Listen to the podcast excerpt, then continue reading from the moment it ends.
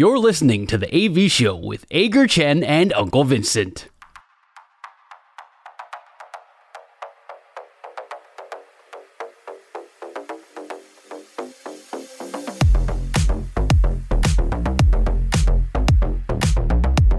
那个当年曾经问你说当场有没有海边的那个人呢，就是我。OK，你现在知道你的梦魇了。OK，那说到这里，我还是要问阿戴本周爽不爽？我觉得你本周应该很爽。但是本周爽不爽是我们节目的第一个单元，我们要分享这个星期发生在自己身上最爽的事情，还有最不爽的事情，不一定要跟运动有关，只要说出来能够开心就好。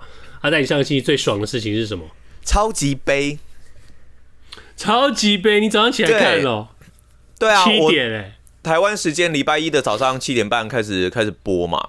然后因为、啊、因为今年可以啦，因为今年艾尔达开始有在转播 NFL 就美式足球这一边嘛。然后我跟我一个好朋友，我们呃就是他比我还要先沉迷美式足球的魅力，然后就会跟一直跟我讲说，哎，现在季后赛要到哪一边，有哪一个赛程啊，然后怎么样怎么样，战果怎么样怎么样啊。然后其实我原本都。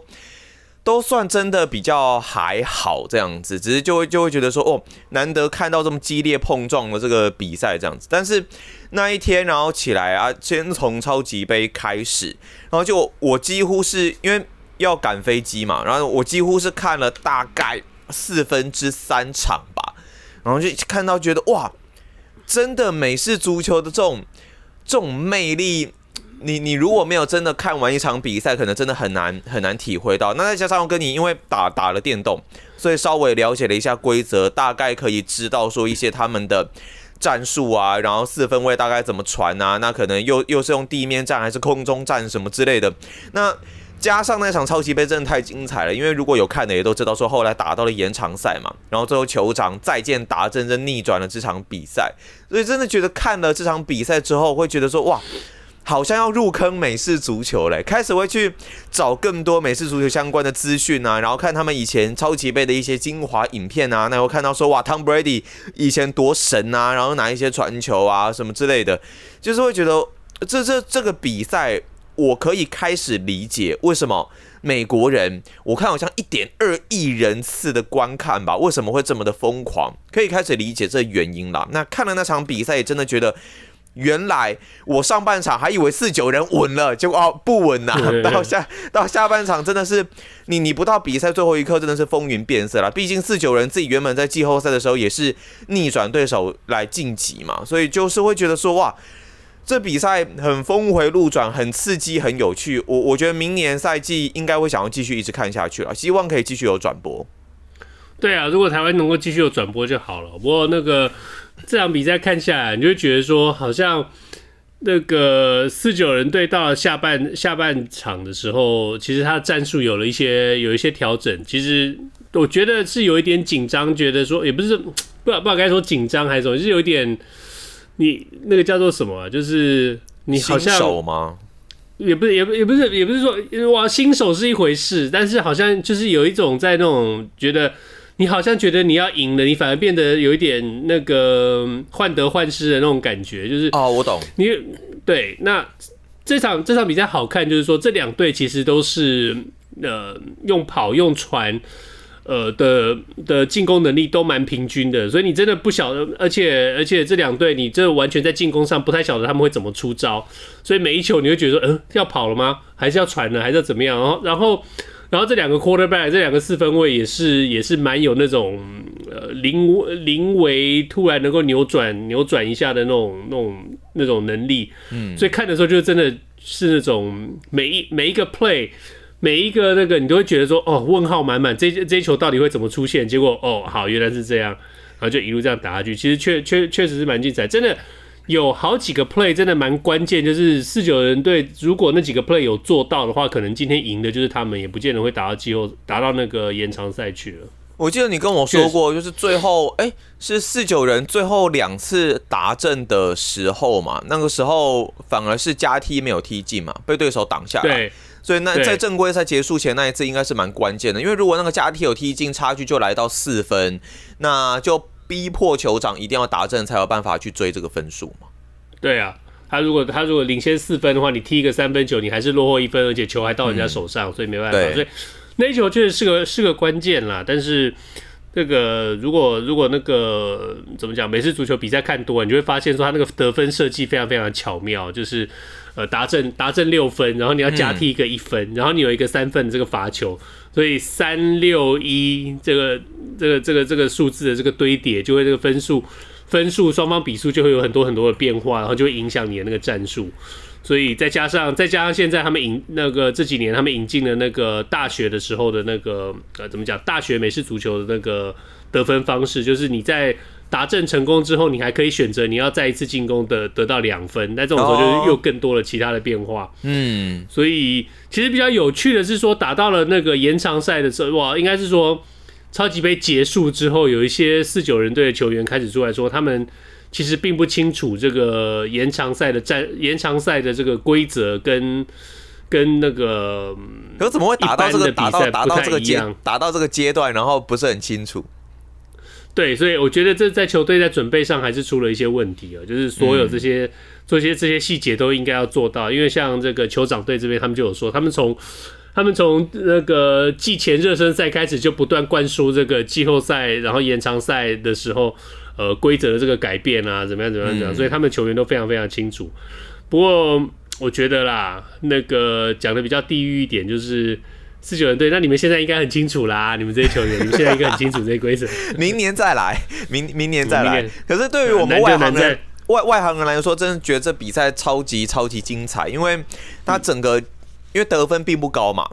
然后大家都是你来我往，一直互相压制对方，我还蛮喜欢看这样子的一个节奏的。然后那也因为可能肉搏战或许吧，比例行赛更多啊，然后火药味更浓，所以场上有各种的一些花絮镜头，那互互呛啦，然后拉来拉去啦，不小心撞教练啦什么之类的，就觉得哇，好刺激，好精彩。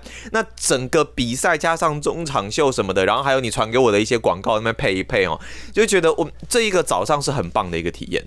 对，然后还要再讲一下，就是我不知道你有没有补，你有没有看到有一个有一个画面，就有一个选手他在场边正在跟他队友，他准备要上场的时候，然后走了两步就啪叽突然倒在地上，对，就受伤了。那个就那个那个就很早，我那时候一看我就觉得说，哦，完了，那看起来像是像是大概是什么韧带韧带之类的那个伤势，就后来果然就说是那个还不是韧带，是更严重，是那个阿基里斯腱，哇，想的就很痛。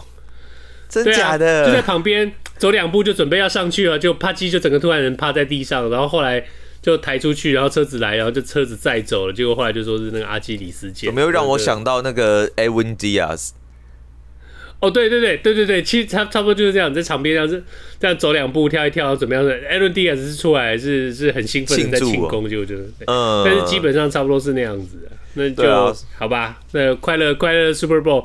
我本来也是要讲，我本来也是要讲 Super Bowl 了，不过我来讲讲我的爽好了啦。那个我的爽呢，就是那个这个星期呢，大联盟 MLB 的春训正式展开啊。虽然大部分大部分的球队都是这两天投手跟捕手报道，十四、十五号这两天，然后下星期一、星期二的话是呃十九、二十号野手报道。不过 OK，我们我们伟大的洛杉矶道奇队。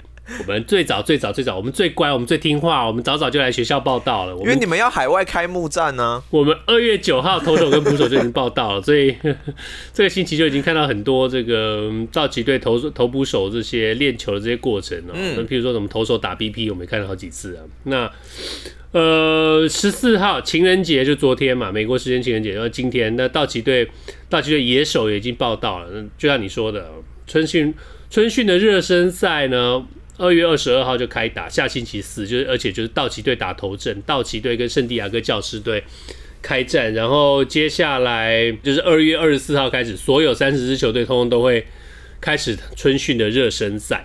那当然大家也知道，就像阿戴刚刚说的，这一切都是因为道奇跟教士要在三月二十号、二十一号在韩国首尔进行两场正式比赛。讲到春训，我最近倒是有看到那一个你们最重磅的大谷翔平的诸多消息。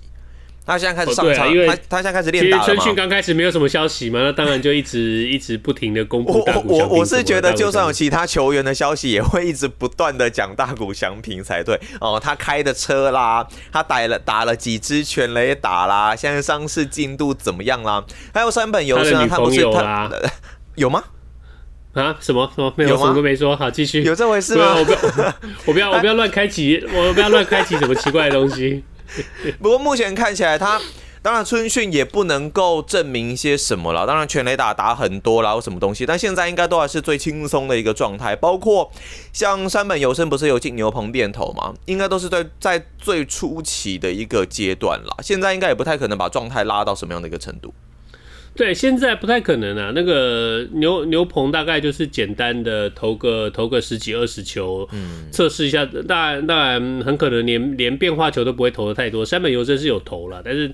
大部分的第一次牛棚可能就是直球，对，最多加个，如果你有变速球的话，就是个变速球。那主要是，呃，熟悉一下，熟悉一下站在站在投手球上，熟悉一下有捕手帮你接球，熟悉一下你那个各种各样这个位置上的调整，接下来才会慢慢加入你的变化球。不过，呃，就像你刚刚说的啦，不管什么话题都要牵扯到三本游生跟大谷翔平了，就像。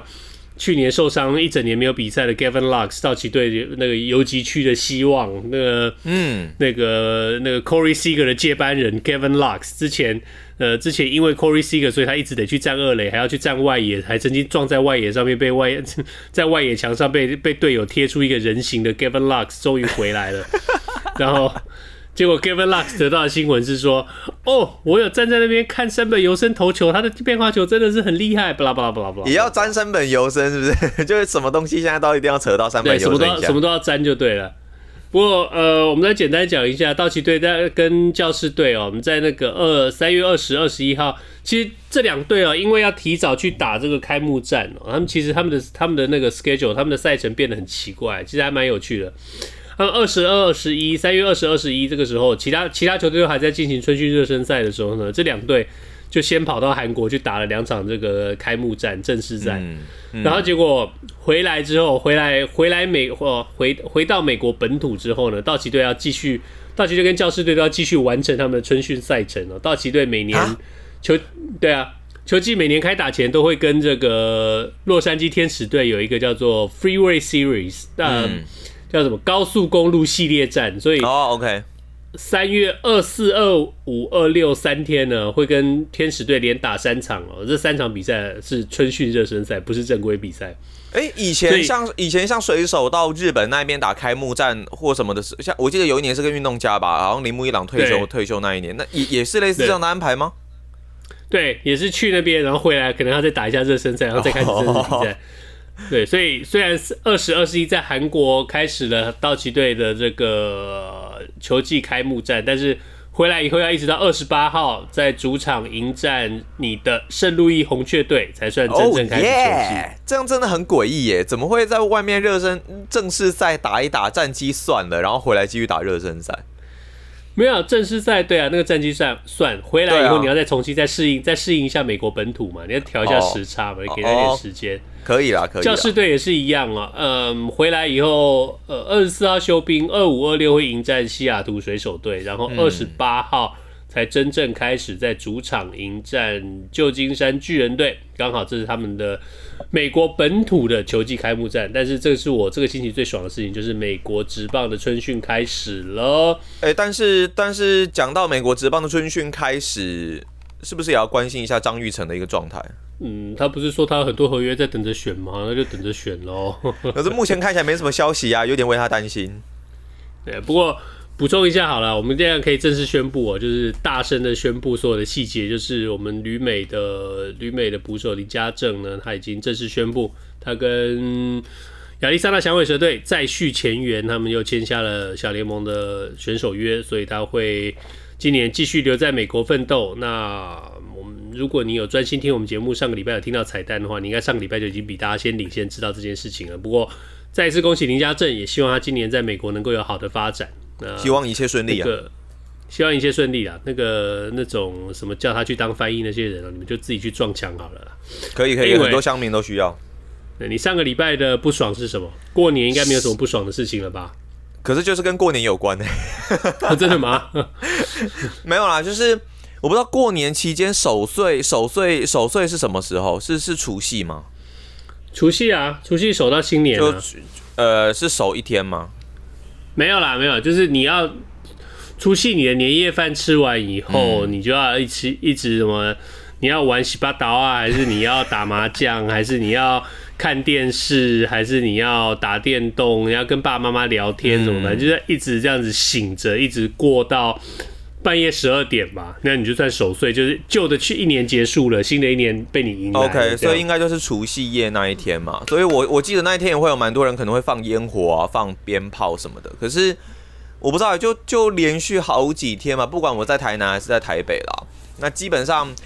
鞭炮是每一天都在放的一个状态，而且有的时候可能会放到半夜的一两点，那那个声音非常非常大，所以几乎是有点睡不太着的状态。然后隔天刚好可能，如果比方说去河边运动，你就会发现有非常多的鞭炮啊，这一些的垃圾都是留在那个河边的自行车道上面。我只是会觉得说，我我完全尊重哦传统的习俗哦，可是。我我是觉得应该要建立在不影响他人的一个状况之下，因为像比方说我家附近也是有人，他们就是就就你知道那种就是可能邻居有没有大家揪一揪，然后在地上摆那个爆竹，就是摆那个摆那个鞭炮，红色的很长一条，那直接点下去，然后那个声音其实非常大，而且直接在马路上开开炸这样子。那后来我问了我警察的朋友，那他是说其实其实那些都是都是不合法的啦。是不被允许的，所以我我就是会觉得说，我我尊重每一种文化，只是应该建立在不影响别人的前提之下。这应该是我上礼拜觉得过得最最最不爽的事情吧。我那几天晚上真的是非常爆炸。哎、欸，我其实以为我一直以为台湾是不是已经改电子鞭炮了？后来有的时候看到那些。对，就是一一串做的像鞭炮一模一样的，它会发出跟鞭炮一模一样的声音，但是它其实它就是一个可以回收，它其实就是一个 speaker 这样。哦，是哦，我不知道这个东西，只是没有没有。那我我隔天看地上的残骸，那应该还是传统的。对，地上残骸，但但是它还有那，我觉得还有那些纸屑，好像就其实蛮多地方应该已经不准这样的东西了吧？我对，因为我我不管如果不管是在台南还是在台北都有看到，只是台北台北的看起来应该就是。各自玩一些烟火啊，玩一些玩一些很特殊的鞭炮什么的，然后造成的这些纸屑。那台南那一边呢，我觉得是比较传统的，整个就是就是那种一一整串的啦，然后就直接炸一炸，然后然后都在地上。我会觉得这种事情就这样，不要不要那个不要以民俗文化的外壳啊，然后来行这种破坏跟滋事的这种事实啊，那。造就像你说的，造成大家的生活不便，或者是呃各种恶行恶状，然后用那个用那种民俗文化去包装哦，我觉得那个就是令人恶心这件事情。你如果你有本事放鞭炮闹事哦，你就有本事把那个地方清理干净哦。那好，没关系，拍拍手，OK。那你妈你那个噪音哦，就算了，就忍耐你一下。那但是弄到那种三更半夜，那也是真的是很过分的。然后但台湾有很多，你看到太多这种人，就是。假借民俗文化之名哦，然后行这些滋事破坏的事实，甚至还有犯罪的事实哦，那真的很让人看不起。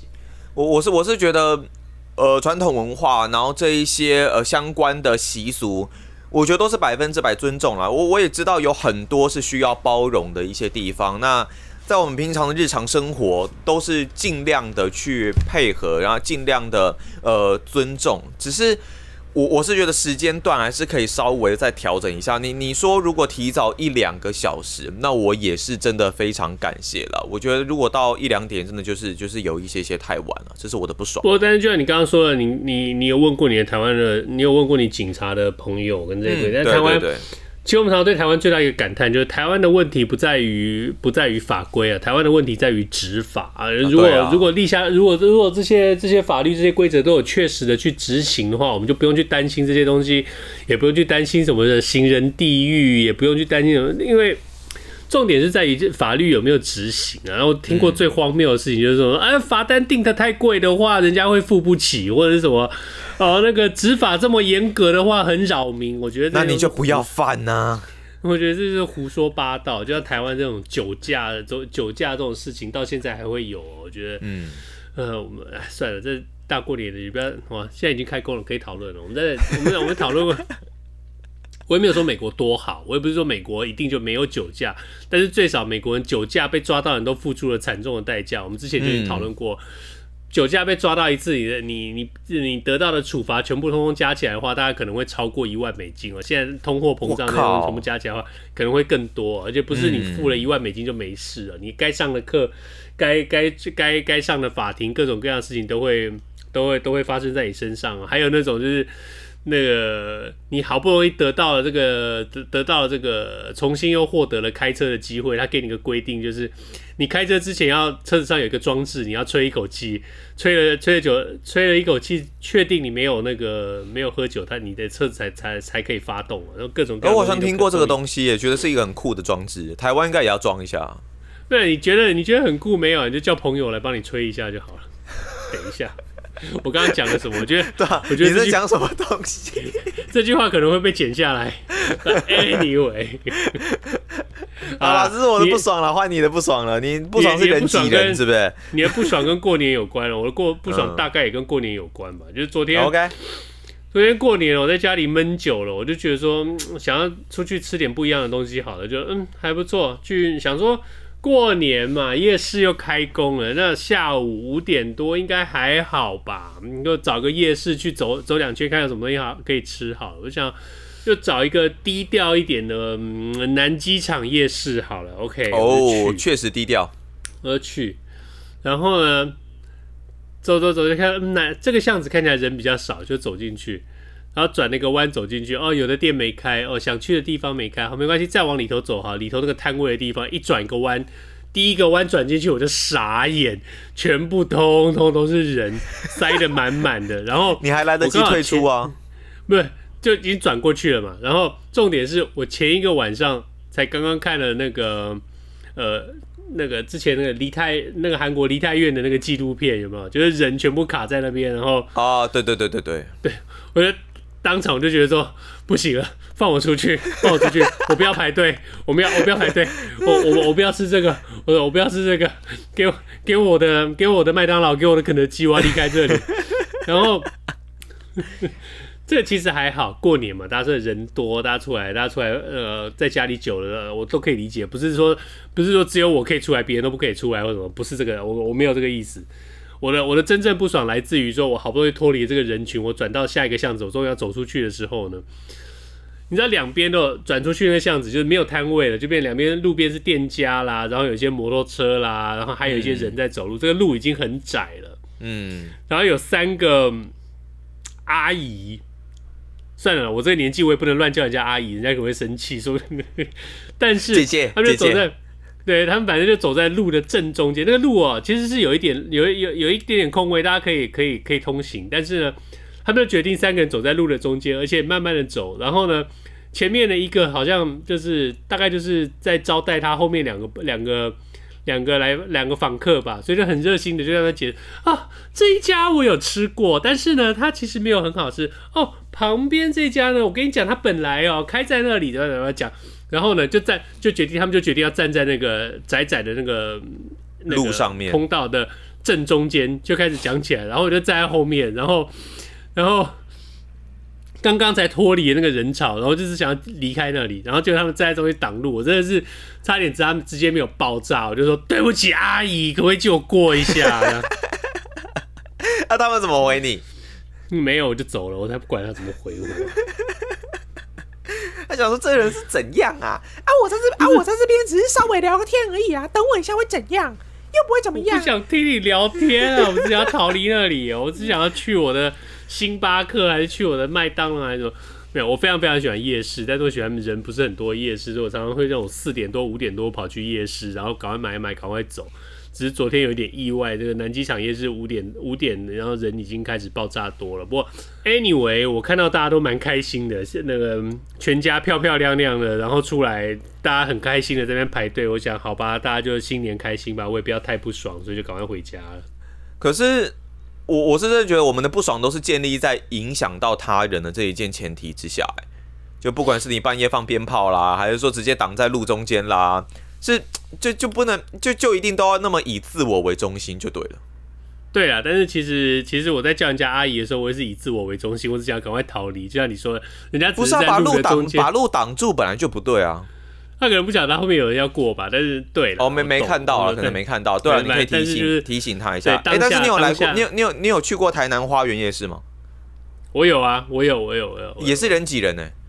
我知道我知道，但是我我还好，就是我记得我去花园夜市的时候是 weekday，是平常日的。哦，那还好。哎，不对，是平常日吗？好像是。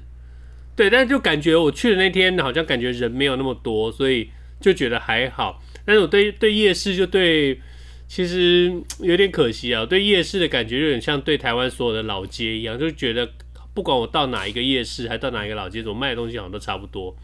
呃，确实啦，东西大概就那样吧。啊、地瓜球啊，热狗啊，地瓜球啊。台南比较多排骨酥嘛，还蛮有趣的。台湾比台南蛮多排骨酥的。啊，对对对对对。然后大概牛排啦，什么这一些，骰骰那骰子牛嘛，对不对？章鱼烧嘛，嗯。然后一定有一摊那种那种马铃薯的嘛，然后马铃薯加 cheese 各种各样东西混混来混去那种。然后然后各种饮料啊，营养三明治嘛，然后哇，大概就这些葱油饼煎蛋嘛，大概大概不然但没有不好，没有不好，蛮蛮开心的。台南最近之之前有新开一个就合法取得的那个什么大义夜市啊，你有空可以去看一下。OK，之前不是有有两个夜市在那边战争嘛？不是有一个夜市突然就好好一块地，大东大东是不是？真的哦。然后后来变哎、欸，是大大东东还是什么东西的？有点忘记，反正他们分家了啦，就就分家了啦，反正分家。大东东还是什么东东的，是不是？还是大大东大大东东大大东？对，但是 我还是觉得，我还是觉得夜市这个文化很好，夜市这个商业模式很可爱，但是在一定程度上，我觉得。夜市的我们，我们我们台湾这个夜市的硬体好像应该要再进步一点，不要再让人家。我觉得真的有的时候讲真的，台湾的夜市看起来有一点让人担心的，就是您说卫生条件吗？还是说那个就是安全设施的部分？整体的卫生条件、安全还有这个动线，我觉得这个都都都值得让人担心一点。就是其实你有时候看到这些夜市的这些设备啊，这个样子，你就觉得说。今天哪一个夜市的哪一个炉头突然炸掉，我一直我真的一点都不会觉得意外。然后，哦、对了，对，然后对，然后然后会发生什么样的影响？我觉得大家真的用想象，都都都觉得说，那大概就是一部 Netflix 的纪录片。但是，anyway，刚刚大过年，我们大家不要再讲太多太奇怪的事情。反正你现在收听的是由阿戴和我纹身大叔一起主主持的的 AV 秀。我们不光只是讲运动，就像刚刚这样子，我们也会聊一些新人时事跟奇人怪事。当然，如果你对我们节目有任何意见的话，欢迎你到我们 Facebook 的粉丝专业留言，让我们知道。好了，爽不爽？讲完之后，我们要讲一讲我们刚刚讲过的美国职棒春训已经讲完了。其实，在台湾这边啊。